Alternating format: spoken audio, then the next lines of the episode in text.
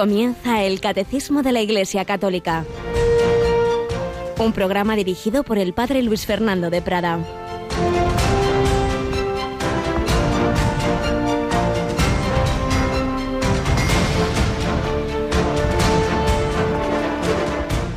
Si Dios está con nosotros, ¿quién estará contra nosotros?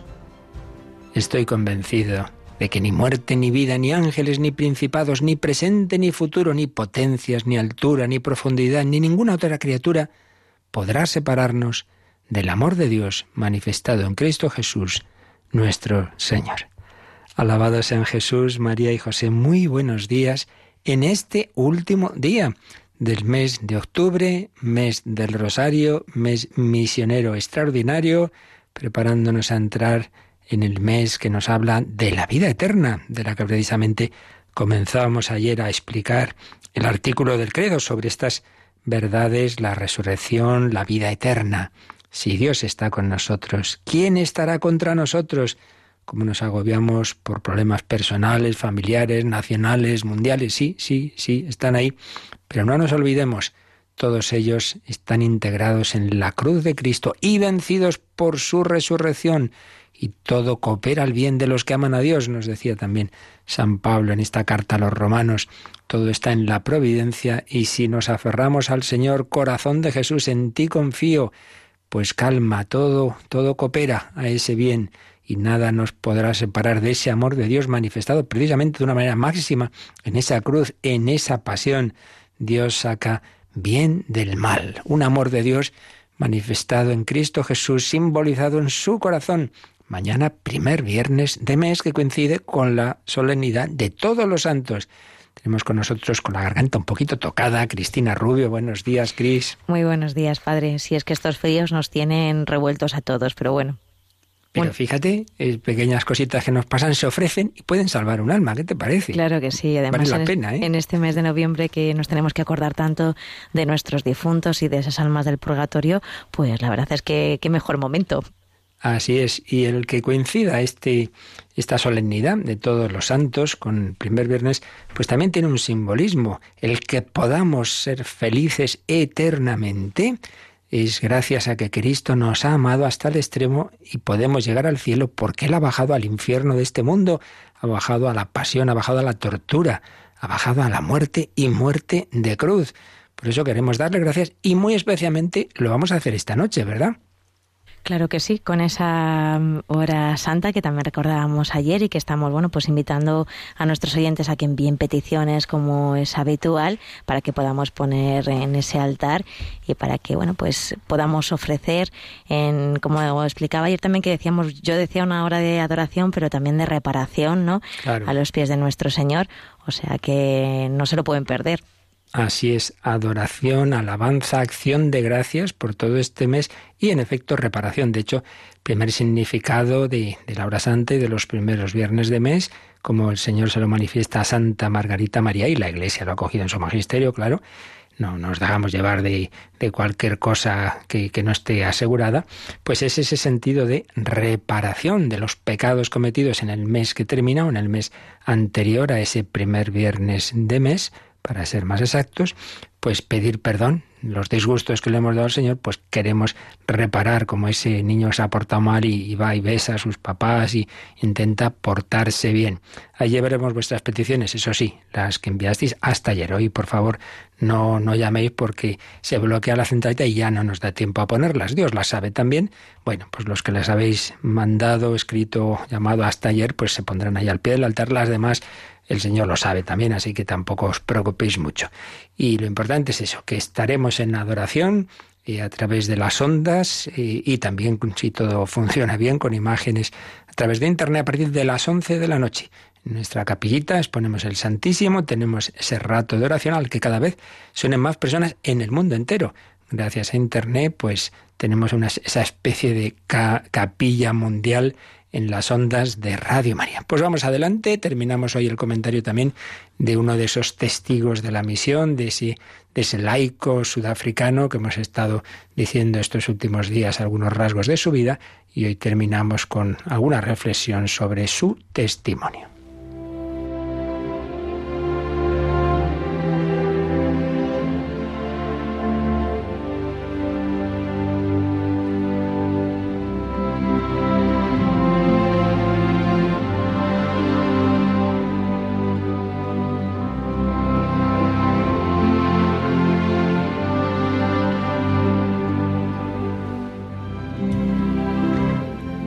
Beato Benedicto Dasgua, que nació en junio de 1946 en un pueblo de la República Sudafricana y moría mártir de la fe el 2 de febrero de 1990, siendo beatificado el 13 de septiembre de 2015. Un hombre comprometido en la iglesia, la que se había convertido, un laico, ejemplar en su familia, en su trabajo, en sus catequesis y especialmente en donde es más difícil, en la vida pública, con esas costumbres que quedaban en su tierra de esas brujerías y, ese acusar a personas inocentes de, de, una desgracia natural, de un rayo, de un... Él se oponía a eso y fue motivo para que lo apalearan y lo mataran. Pudo haber mirado a otro lado como hacían otros, pero él no. Y es que la verdadera inculturación de la fe no significa aceptar las costumbres inmorales, lógicamente. Y este libro que hemos usado, estamos usando eh, con testigos de la misión, este libro preparado para el mes misionero extraordinario, nos da esas pinceladas de su vida y tras habernos contado cómo fue hace estas reflexiones. El aspecto más significativo del testimonio de Benedicto tiene que ver con su capacidad para abrazar críticamente todo lo que era bueno en su cultura, lo que decíamos, desafiando al mismo tiempo con valentía los elementos culturales que obstaculizaban la realización de la vida en su plenitud. Benedicto creía firmemente, por ejemplo, algo pues muy nada de, moda en, muchas culturas de, de África, que el matrimonio era una relación entre iguales y para toda la vida, una colaboración fiel de vida y amor en una comunidad rural, patriarcal y tradicional en el apartheid de Sudáfrica, Benedicto dio un testimonio profético de una actitud respetuosa hacia las mujeres.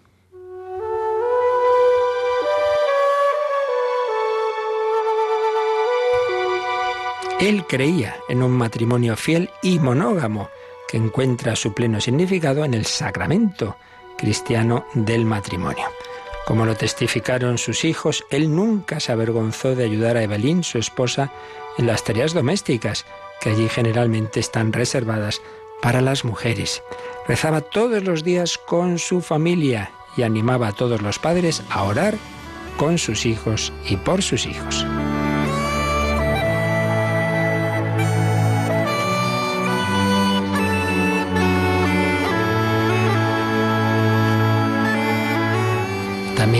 Colaboraba como mediador y consultor de parejas en dificultad con la parroquia.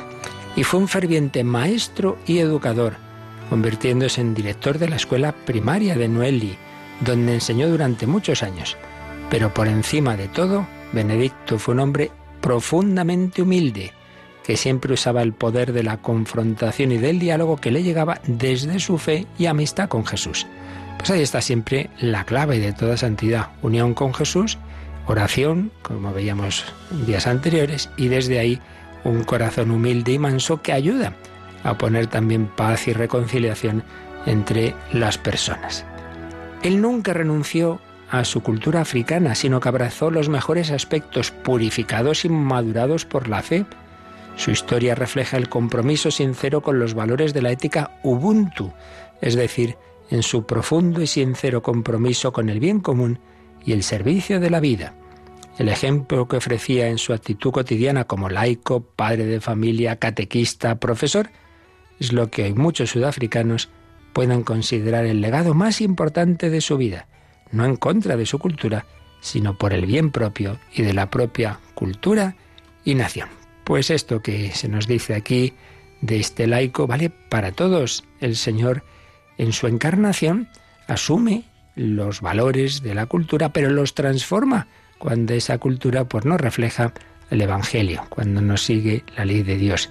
Y eso a nuestra a nivel personal pues es tan sencillo como que todo lo bueno que hay en nuestra vida, Dios quiere que lo vivamos desde él, pero también hay cosas que hay que renunciar a ellas, hay costumbres, tenemos vicios que no pueden vivirse hay que elegir o a Jesucristo o esas determinadas inclinaciones. Pues así lo pedimos al Señor por mediación de la Virgen y de tantos santos, tantos mártires, tantos misioneros, tantas personas que realmente han seguido al Señor y que ya disfrutan de Él en la vida eterna.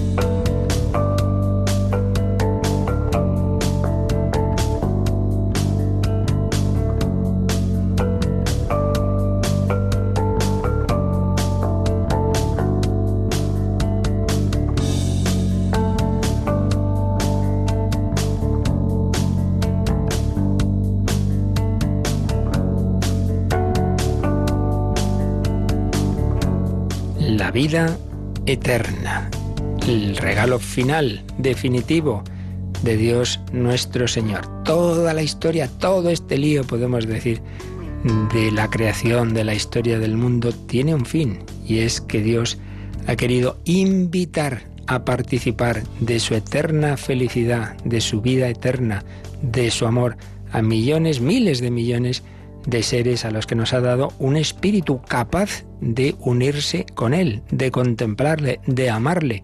Ha creado millones de espíritus puros, que llamamos ángeles, y ha creado seres humanos, que tenemos esa síntesis espíritu-cuerpo, que tiene esa capacidad de disfrutar de Dios también. Pero la manera de unirse con Dios no es algo impersonal, no es una especie de disolución panteísta como el azúcar que se disuelve en el cafetito de la mañana no es eso, ¿no?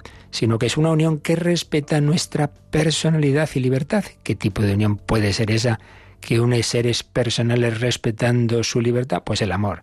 En el amor dos o más seres pueden unirse íntimamente en una familia, en un matrimonio, una profunda amistad, unirse mucho y en el corazón de alguna manera ser uno, ser uno en el afecto, pero cada uno es cada uno, cada uno con su personalidad y libertad. Pues bien, Dios nos ha invitado a esa unión con Él por amor, amor interpersonal, tanto que una de las imágenes más habituales en toda la escritura para expresar esa relación a la que Dios nos invita es la del matrimonio.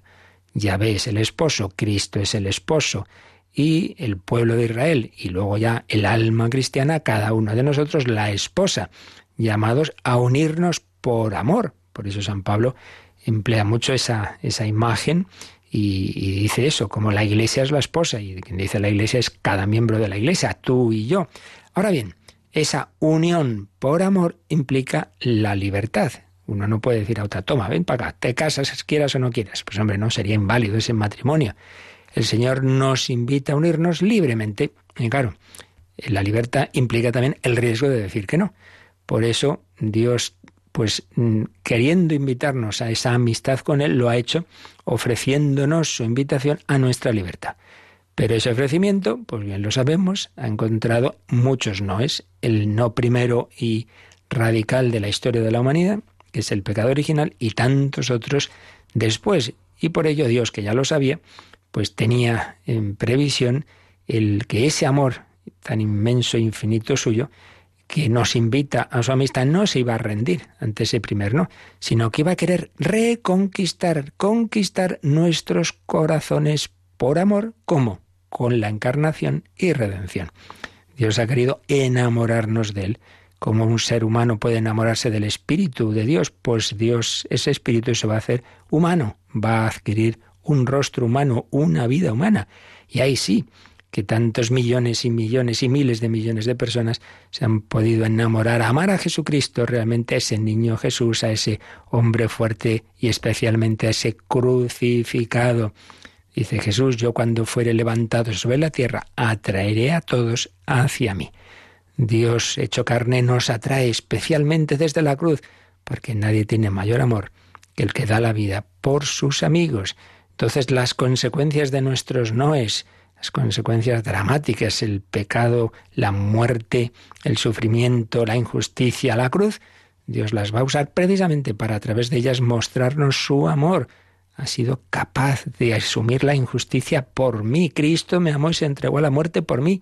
Dirá el que al principio fue perseguidor de los cristianos, Saulo de Tarso. Y Cristo le conquistó el corazón, se enamoró de él. Yo ya solo quiero a Cristo, todo lo demás es basura, con tal de alcanzar a Cristo. Cristo nos conquista desde la cruz. o al menos lo intenta, porque sí, conquistó incluso a uno de los malhechores que estaba crucificado junto a él. Jesús, acuérdate de mí cuando vengas como rey, pero el otro parece que no. El otro se resistió. Es tremendo ese juego entre el amor loco de Dios y nuestra libertad. El caso es que el Señor, a través de esa encarnación, de esa redención, de ese mostrarnos ese amor extremo, llama a la vida de cada uno de nosotros, a nuestro corazón hasta el final de ella. Pero es verdad que, hay un misterio grande, Jerusalén, Jerusalén, que, que, matas a los que te envío, que apedreas a los que te son enviados. ¿Cuántas veces he querido reunir a tus hijos como la gallina a sus pollitos? Qué preciosa imagen. Pues también Jesús te lo dice a ti.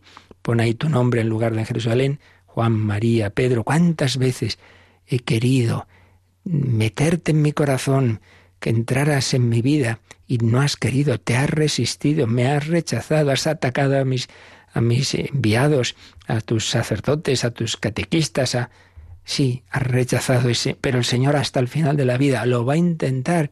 ¿Qué tengo yo que mi amistad procuras? ¿Qué interese te sigue Jesús mío que a la, mi puerta, cubierto de rocío, pasas las noches del invierno oscuras hasta el final? Pero, evidentemente, la vida termina antes o después y el Señor pues lo intenta, pero no nos va a forzar. El cielo no es un campo de concentración. Por eso, la vida eterna depende, ante todo, evidentemente, de esa, de esa invitación de Dios, pero también de nuestra respuesta.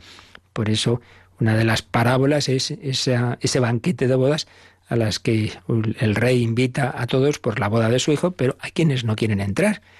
Por eso está ese misterio, ese misterio de nuestra respuesta y por eso esa doble posibilidad final, salvación, condenación.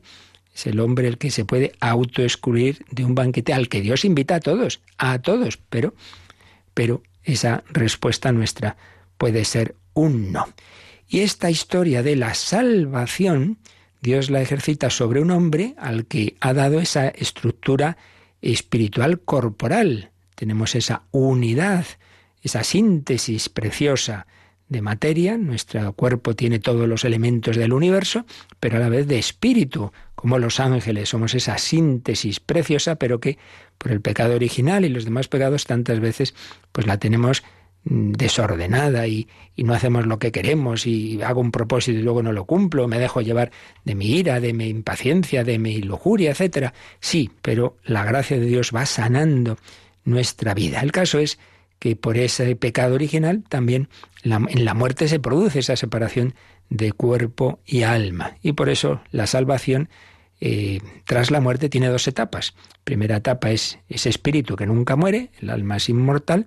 Tras la muerte entra en la situación eh, que, que según esa respuesta que haya dado al amor de Dios. Y el cuerpo pues será su salvación en plenitud al final de la historia, con la resurrección. Pues es lo que hemos empezado a ver en estos dos últimos artículos del credo. El artículo 11, creo en la resurrección de la carne, y el artículo 12, que será, creo, en la vida eterna. Ayer veíamos el primer número, el 988, que nos recuerda cómo todas las, eh, la síntesis de nuestra fe, que llamamos los credos, todos los eh, esas, esas compilaciones de las principales verdades desde el principio de la historia de la Iglesia, pues siempre aparece al final, pues estas verdades de la resurrección y la vida eterna, con distintas palabras, pero siempre como algo muy importante. Y es que nos decía ese 988 que el credo cristiano, esa profesión de nuestra fe en las tres personas divinas de la Santísima Trinidad, eh, culminan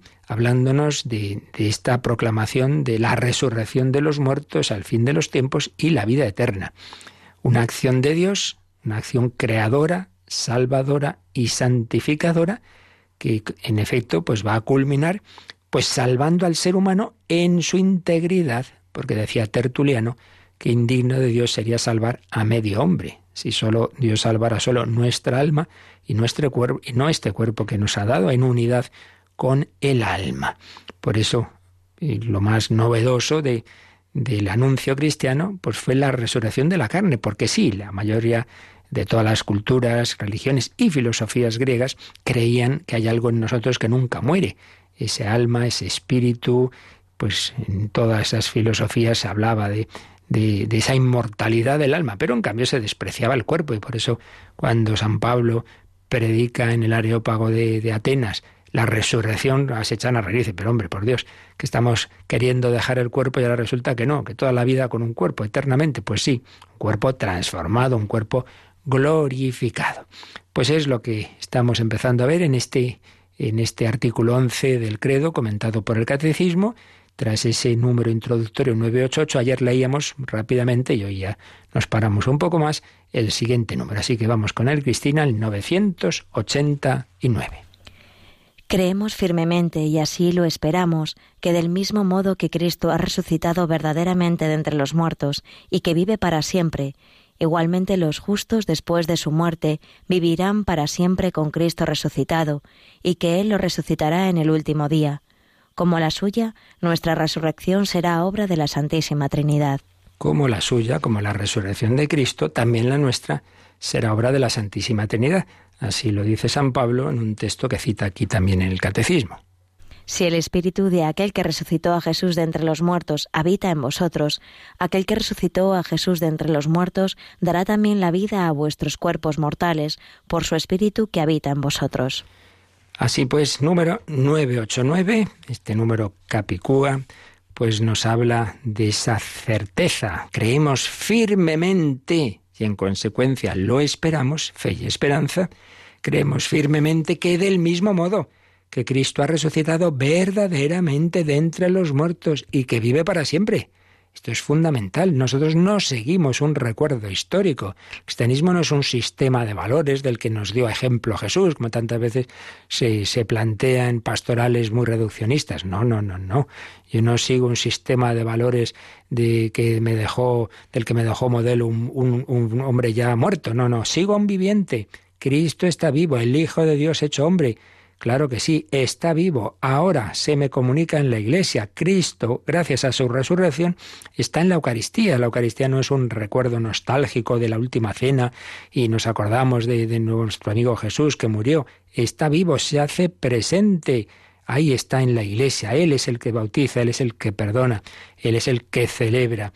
Cristo vive, pero Cristo vive porque resucitó en su humanidad, como Dios nunca podía morir pero esa humanidad suya sí sufrió la muerte, su espíritu descendió al Seol. ¿Cuántas veces me llega la consulta? Pero hombre, ¿cómo es eso de que descendió a los infiernos? Pues hijos, está en el, en el credo y está en, en, el Nuevo Testamento, pero es que los infiernos no es nuestro infierno, es el Seol, es el limbo de los justos, que aparece en esa parábola de Pulón y Lázaro, es decir, esa situación en que todas aquellas almas buenas, todas las personas anteriores a la encarnación, que habían seguido la, voz de Dios, la voz de su conciencia y, en el caso de Israel, pues esa revelación de Dios en, el, en lo que llamamos el Antiguo Testamento, pero aún no podían contemplar a Dios, entrar, digamos, en el cielo hasta que Cristo no hiciera esa obra redentora, hasta que no resucitara. Entonces ese Jesús, ese Espíritu de Cristo, que está separado del cuerpo hasta que resucita, pues también anuncia a ellos la buena noticia les lleva a esa salvación. A eso nos referimos con descendió a los infiernos. Y luego al resucitar, pues ya se van con él al cielo, a esa situación. Eh, todavía ellos en el espíritu, claro. También ellos esperan la resurrección final, como los posteriores de, la historia. El caso es que Cristo ha resucitado, vive para siempre, e igual que él ha resucitado, este número 989 nos dice que igualmente los justos vivirán para siempre con Cristo resucitado, porque Él los resucitará en el último día. Y luego nos ponen algunas citas de San Pablo, una ya la ha leído Cristina, vamos a ver las demás citas bíblicas que aparecen en este número. Cuando dice que Cristo nos resucitará en el último día, cita ese discurso del pan de la vida. ¿Recordáis cuando Jesús hace una multiplicación de los panes que nos cuenta el evangelista San Juan. A continuación viene ese discurso en que Jesús está hablando de lo que realmente hay que buscar, no tanto el pan material, sino el pan eucarístico. Y ahí relaciona Eucaristía y vida eterna. Entonces, aquí se nos cita este número Juan 6, 39, 40, en que Jesús dice, Esta es la voluntad del que me ha enviado, que nada de aquello que me ha dado se pierda, sino que yo lo resucite en el último día. Porque esta es la voluntad de mi Padre, que todo el que ve al Hijo y cree en Él tenga vida eterna y que yo lo resucite en el último día. Qué precioso texto, qué maravillosas palabras de Jesús. ¿Cuál es la voluntad del Padre? Que nada, que nadie de, de, lo que le ha dado, es decir, cada uno de nosotros, se pierda. Eso es lo que Dios quiere, que nadie se pierda. Por eso busca la oveja perdida. Repetimos una y otra vez, nunca va a quitarnos la libertad y siempre cabe que uno se quiera perder para siempre, pero Él lo intenta. Esta es la voluntad de mi Padre, que todo el que ve al Hijo y cree en Él, el que responde afirmativamente a esa llamada del Señor, tenga vida eterna y que yo lo resucite en el último día. Son dos aspectos. Uno, cuando uno cree en Cristo, cuando uno se adhiere a Él, ya tiene vida eterna. O así, y eso, pues sí, porque tú tienes en tu ser, en tu alma, a Dios, tienes a la Trinidad, tienes la vida de la gracia, y, esa es la vida eterna. Hay una continuidad entre la gracia y la gloria. La, gracia es la gloria en el exilio, y la gloria es la plenitud de la gracia. Entonces ya tenemos la vida eterna si vivimos en esa amistad con Dios. Ya tienes a Dios en ti, pues eso es la vida eterna. Esa es la primera fase que todo el que cree, el que ve al Hijo y cree en Él tenga vida eterna. Y segundo, y que yo lo resucite en el último día. Eso aún no ha ocurrido.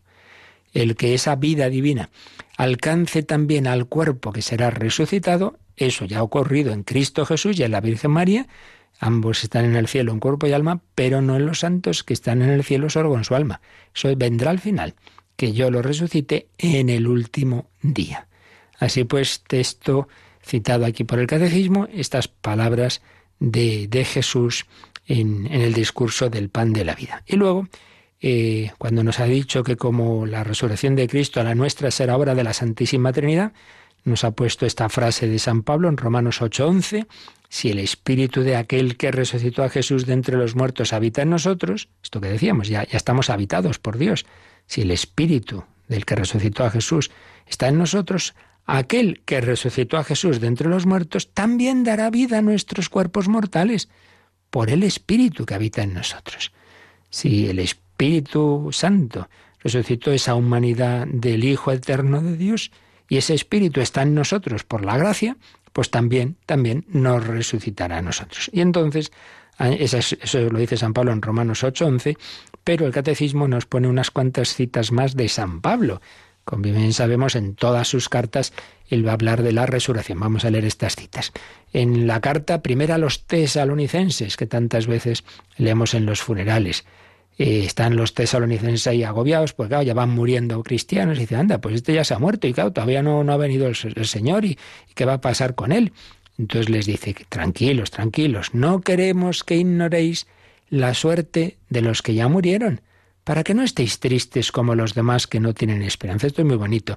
Dice, no os entristezcáis como los paganos que no tienen esperanza. Hombre, es lógico que os entristezcáis. Ha muerto familiar vuestro, sí, pero no como los que no tienen esperanza. El cristiano le duelen las cosas, pero no igual que al que no tiene esperanza. La verdad es que a veces uno dice, pues poca fe tiene esta persona y poca esperanza. Yo a veces he visto ¿no?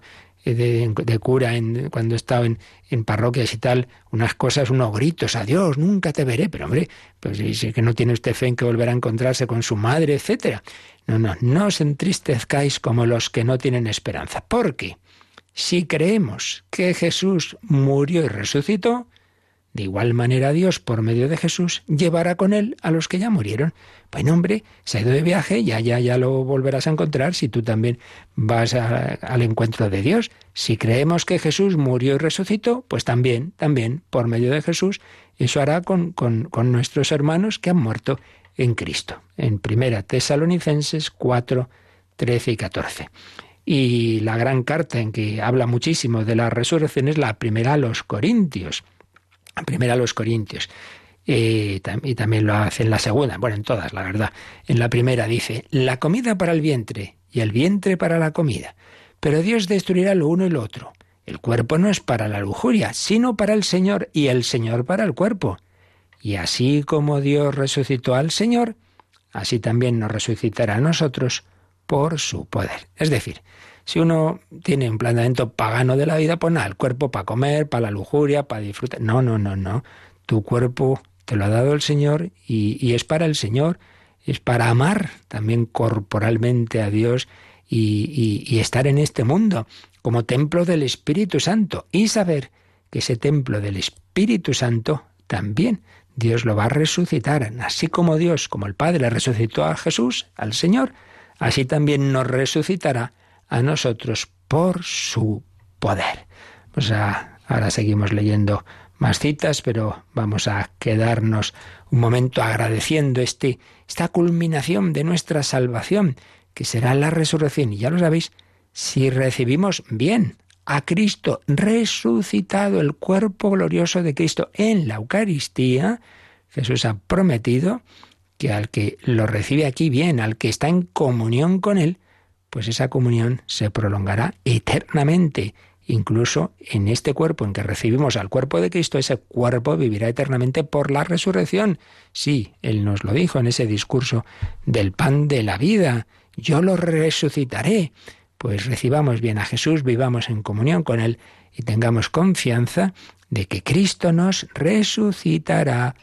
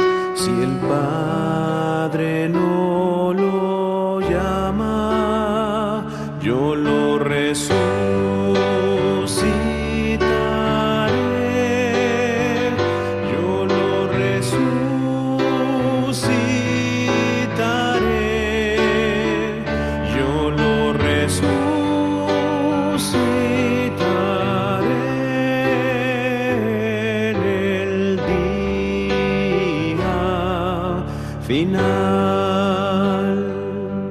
El pan que yo les daré es mi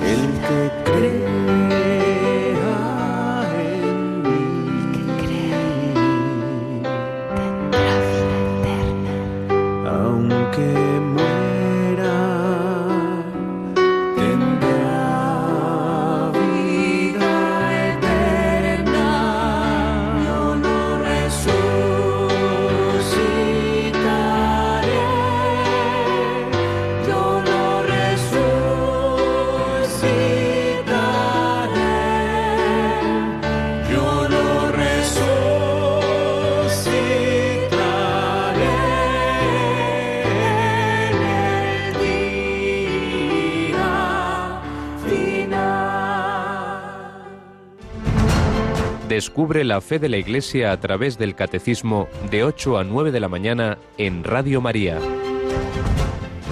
Yo lo resucitaré. Jesucristo nos lo ha prometido, Jesucristo lo cumple. Siempre que tú estés unido a Él, que vivas y mueras en esa unión con Él, una unión que se incrementa, que se profundiza a través de la vida espiritual. Por eso decíamos que la manera de unirnos con Dios es el amor. El amor, pues todos lo sabemos, entre, dos personas puede crecer, puede disminuir, puede perderse, puede recuperarse, pues eso es la vida cristiana, el profundizar esa unión y de una manera muy particular a través de la Eucaristía. Más textos que cita el catecismo en este número de San Pablo sobre la resurrección. Pues en la segunda a los Corintios dice, teniendo aquel espíritu de fe del que está escrito, creí, por eso hablé, nosotros también creemos y por eso hablamos. Porque hablamos y evangelizamos porque tenemos fe. Sabiendo que el que resucitó al Señor Jesús, también nos resucitará a nosotros con Jesús y nos presentará juntamente con vosotros. Pues qué bello es esto, ¿no? El que resucitó al Señor Jesús, el Padre, nos resucitará también a nosotros con Jesús si estamos unidos a Jesús y somos miembros de su cuerpo, si él, él ha resucitado, también nosotros, si estamos unidos a Él, resucitaremos con Él. Y otro texto que nos cita es de esa preciosa carta a los filipenses, una de las más personales y entrañables de, de San Pablo, y donde nos habla pues, pues de él, que era un perseguidor y luego se convierte. Entonces dice que, que todo lo que él valoraba antes ahora lo considero como pérdida comparado con la excelencia del conocimiento de Cristo Jesús mi Señor, por quien me dejé despojar de todo y todo lo tengo por basura, a fin de ganar a Cristo y ser hallado en Él, no por retener una justicia mía, la que proviene de la ley, sino la justicia por la fe en Cristo, la que proviene de Dios y está basada en la fe, con el fin de conocerle a Él en persona y la fuerza de su resurrección y la comunión con sus padecimientos, hasta configurarme con su muerte, por si de alguna manera consigo llegar a la resurrección de entre los muertos. O sea, él valoraba unas cosas antes, luego conoce a Jesucristo y lo único que, que vale la pena es pues conocer a Jesús cada vez más, amarle, en comparación con él todo es basura, y entonces con la fuerza que nos da Cristo resucitado, él entra en comunión con los padecimientos de Cristo, y así espera, confía en llegar también él a esa victoria de su propia resurrección. Algunos entre los muchos textos eh, en que San Pablo nos habla de esa resurrección del cristiano porque está unido a Cristo resucitado. Pues es lo que nos está diciendo este número 989, pero sobre esto de la resurrección del cristiano como prolongación, digamos, de la resurrección de Cristo, nos hablan dos números marginales, esto es que el catecismo pone al lado diciendo, repasar esto que ya vimos que tiene que ver con lo que aquí estamos viendo. Vamos a ver, estos números son, Cristina, en primer lugar, el 655, que lo vimos, pues claro, al hablar de los misterios de la vida de Cristo, concretamente de su resurrección. Vamos a repasarlo. 655. Por último, la resurrección de Cristo y el propio Cristo resucitado es principio y fuente de nuestra resurrección futura. Cristo resucitó de entre los muertos como primicia de los que durmieron, del mismo modo que en Adán mueren todos, así también todos revivirán en Cristo. En la espera de que esto se realice, Cristo resucitado vive en el corazón de sus fieles. En él, los cristianos saborean los prodigios del mundo futuro, y su vida es arrastrada por Cristo al seno de la vida divina, para que ya no vivan para sí los que viven, sino para aquel que murió y resucitó por ellos. Pues es un, número precioso, el último que dedicaba el catecismo a esa parte del credo que nos habla de, de, cómo Jesucristo ha resucitado. Al tercer día resucitó de entre los muertos. Entonces nos dice que esa su resurrección y el propio Cristo resucitado es principio y fuente de nuestra futura resurrección. Ella resucitó, nosotros no, pero esa resurrección de Jesús es principio y fuente de nuestra resurrección futura. Y ya sabemos que San Pablo juega con esa comparación entre el primer Adán y el segundo Adán. El segundo Adán es Cristo, es el verdadero hombre, el verdadero modelo de lo que es el hombre, el primer Adán nos trae la ruina por el pecado, el segundo Adán, el Hijo de Dios hecho hombre, nos trae la vida.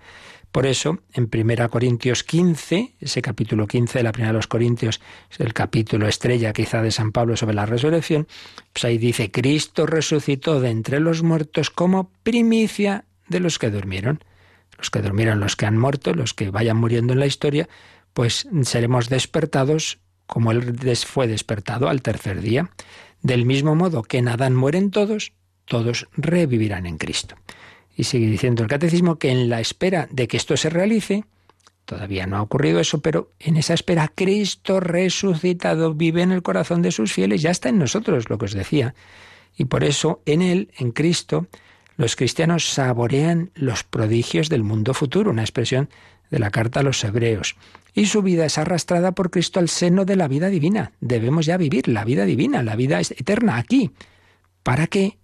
Y esta es una frase preciosa de San Pablo en 2 Corintios 5:15, si tenemos a Cristo nosotros, ¿para qué? Para que yo no, ya no vivamos para nosotros mismos en plan egocéntrico, sino para aquel que murió y resucitó por nosotros. Si tenemos a Cristo en nosotros, eso nos saca de nosotros mismos, de nuestro egoísmo, vivo por otro, vivo por Él, vivo por Cristo, por Cristo vivo y por Él presente en los hermanos. Es el mejor fundamento y lo que nos potencia para el verdadero amor. Pues un número precioso, el 655, pero también nos dice el catecismo que repasemos otro número que vimos cuando hablábamos de que la resurrección de Cristo fue obra de la Santísima Trinidad, el 648. Pues vamos también a releerlo. La resurrección de Cristo es objeto de fe en cuanto es una intervención trascendente de Dios mismo en la creación y en la historia. En ella las tres personas divinas actúan juntas a la vez y manifiestan su propia originalidad. Se realiza por el poder del Padre que ha resucitado a Cristo, su Hijo, y de este modo ha introducido de manera perfecta a su humanidad, con su cuerpo, en la Trinidad. Jesús se revela definitivamente Hijo de Dios con poder, según el Espíritu de Santidad, por su resurrección de entre los muertos. San Pablo insiste en la manifestación del poder de Dios por la acción del Espíritu que ha vivificado la humanidad muerta de Jesús y la ha llamado al estado glorioso de Señor. Pues aquí se nos menciona a las tres personas divinas, al Padre, al Hijo y al Espíritu Santo, como las que han realizado esa resurrección de Cristo. Todo es correcto. El decir que Cristo se ha resucitado a sí mismo, claro, porque es el Hijo de Dios. Decir que el Padre lo ha resucitado, lo ha despertado, pues también. Y el Espíritu Santo lo mismo, porque las tres personas divinas actúan unidas. Pues bien, esas tres personas divinas que han resucitado a Cristo también nos resucitarán a nosotros. Esa resurrección de Cristo se realizó por el poder del Padre, que ha resucitado a Cristo, Hechos 2.24, por el poder del Hijo, que él es Hijo de Dios con poder, eh, y por el Espíritu Santo, que ha vivificado su humanidad y la ha llevado a ese estado glorioso de Señor, al nombre de Jesús, toda rodilla se doble, en el cielo, en la tierra, en el abismo, porque es Dios, pero es Dios hecho hombre por toda la eternidad. Y por eso todos los seres, todos los santos, los ángeles, todos adoran, adoran y adoramos, debemos adorar y postrarnos y arrodillarnos ante un hombre, un hombre que es el Hijo eterno de Dios, que se humilló, siendo Hijo de Dios, se humilló hasta la muerte y muerte de cruz. Y por eso mismo el Padre ahora lo ha exaltado. Seguimos a Cristo, el crucificado, el resucitado, el viviente, Cristo vivo, el que vive, el que sufre con Cristo, el que muere con Cristo, resucitará, triunfará con Cristo, primero en su espíritu, pero definitivamente también en su humanidad plena, con su cuerpo, creo, en la resurrección de la carne. Pues lo seguiremos viendo, pero vamos a quedarnos aquí, vamos a agradecer al Señor esta resurrección y vamos que, a ir contestando a, dudas que teníamos aquí pendientes y las que ahora queráis también de este tema o de otros presentar como nos van ahora a, recordar.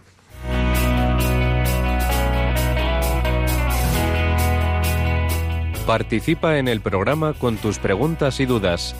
Llama al 91005 9419. 91005 9419 también puedes escribir un mail a catecismo. Catecismo arroba radiomaria.es.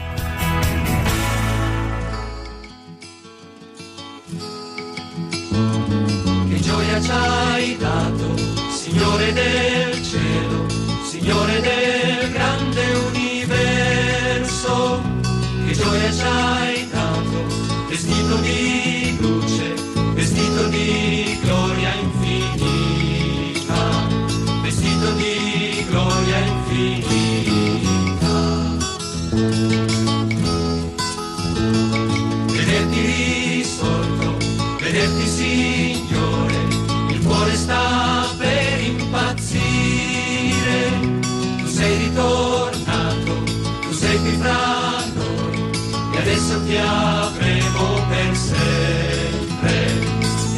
ti avremo per sempre.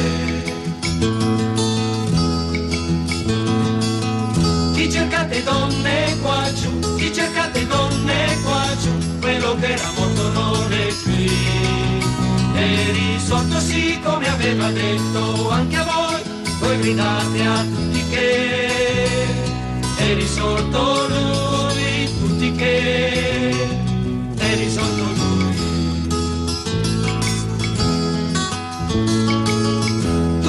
Vinto il mondo Gesù, tu hai vinto il mondo Gesù, liberiamo la felicità. E la morte no, non esiste più, l'hai vinta tu, hai salvato tutti noi, uomini con te,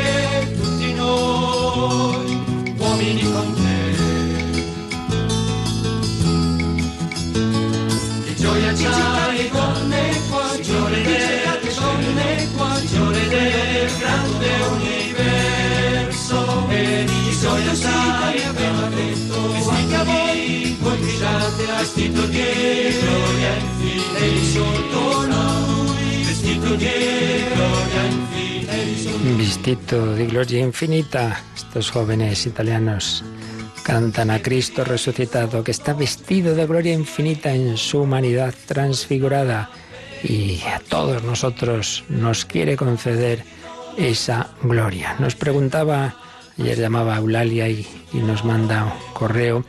No acabamos de estar muy seguros exactamente lo que pregunta. Bueno, nos habla de que su madre murió hace seis meses y entonces pregunta, cuando hay la separación del alma y el cuerpo, lo que sentimos cuando estamos vivos, que es el alma o el corazón. No, no acabo de estar muy seguro, pero bueno, creo que lo que debemos tener claro es esto. En primer lugar, digamos que de este tema, lo que es la antropología, lo que es el ser humano, hablamos hace mucho y lo podéis, ahí se puede ampliar si miráis las catequesis sobre lo que es el hombre, ¿no? Cuando hablábamos de la creación y eh, hablábamos pues de cómo hay dos componentes en el ser humano que se unen, que es el, cuerpo y, y, el espíritu, el alma, ¿no?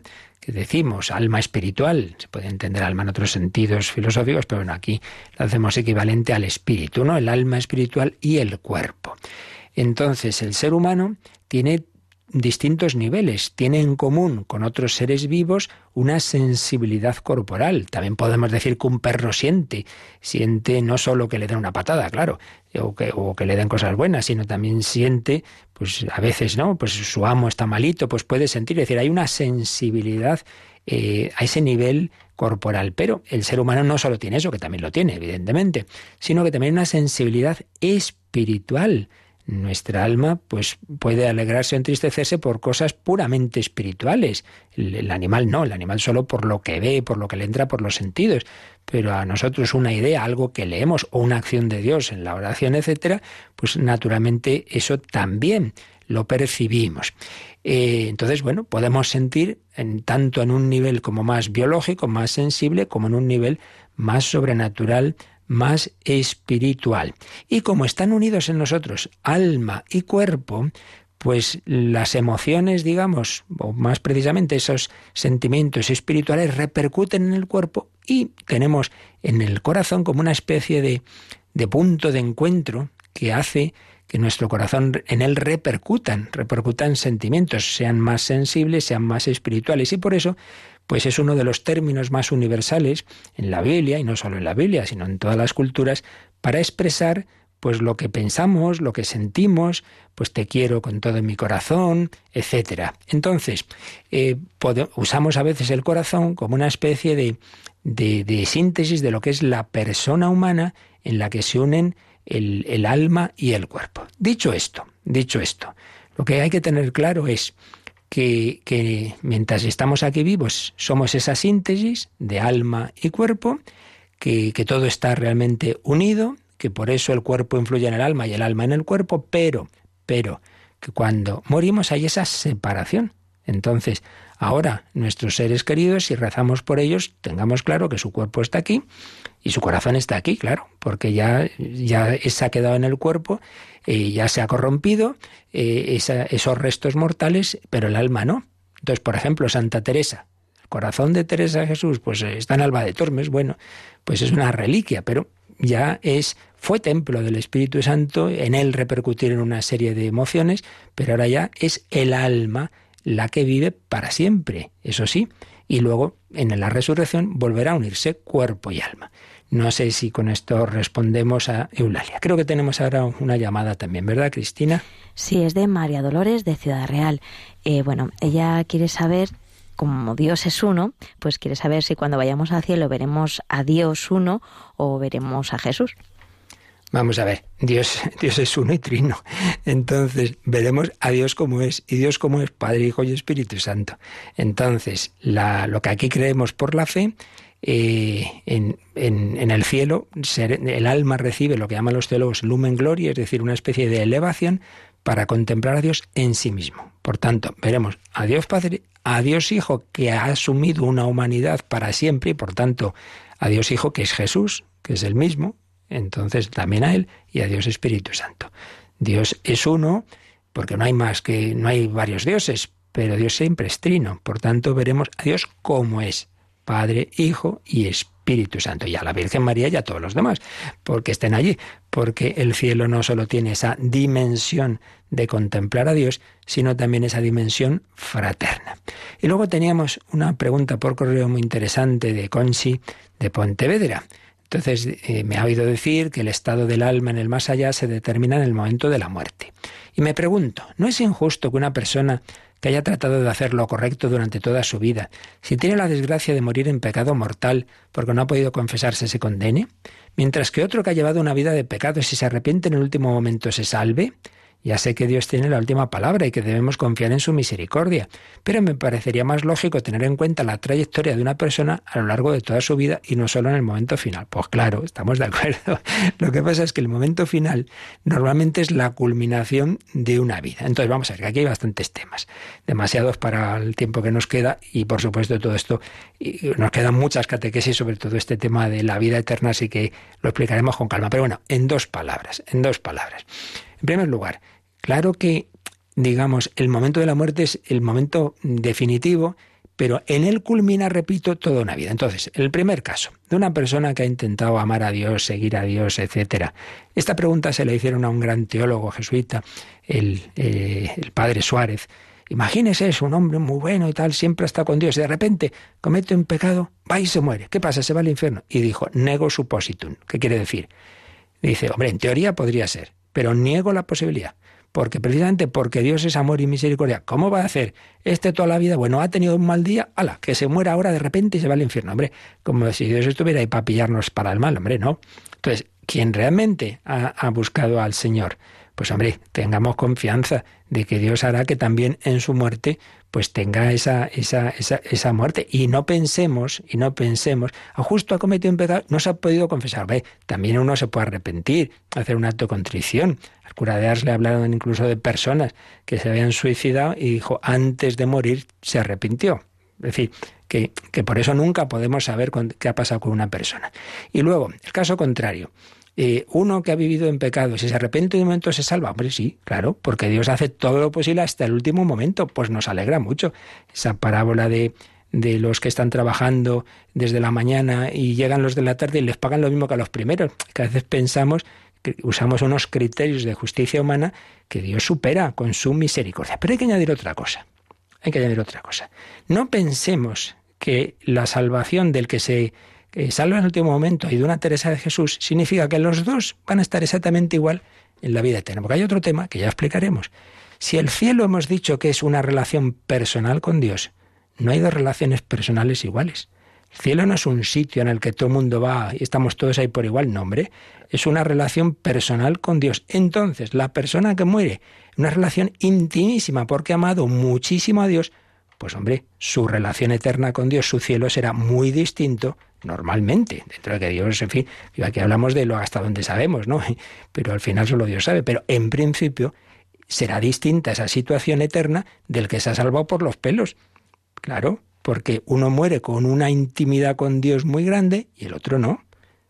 Repito que luego que Dios puede hacer lo que quiera con cualquiera, pero en principio lo que sí tenemos que tener claro es que no hay dos situaciones eternas iguales. El cielo no es un sitio indiferenciado donde se está, sino un estado, una situación personal distinta. Por tanto, claro que Dios tiene en cuenta todo. Por su misericordia quiere salvar a todos, pero por su justicia no va a ser igual haber sido Madre Teresa, Teresa de Jesús, que el que se salva en el último momento por la misericordia divina se arrepiente. Pues hombre, no es lo mismo.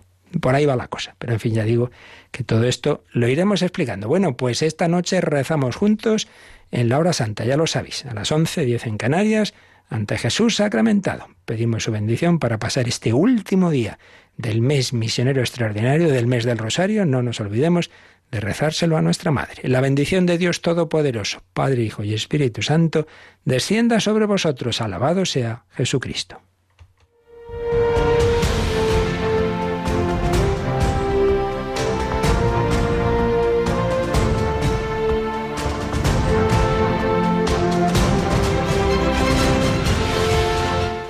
Han escuchado en Radio María el Catecismo de la Iglesia Católica, un programa dirigido por el Padre Luis Fernando de Prada.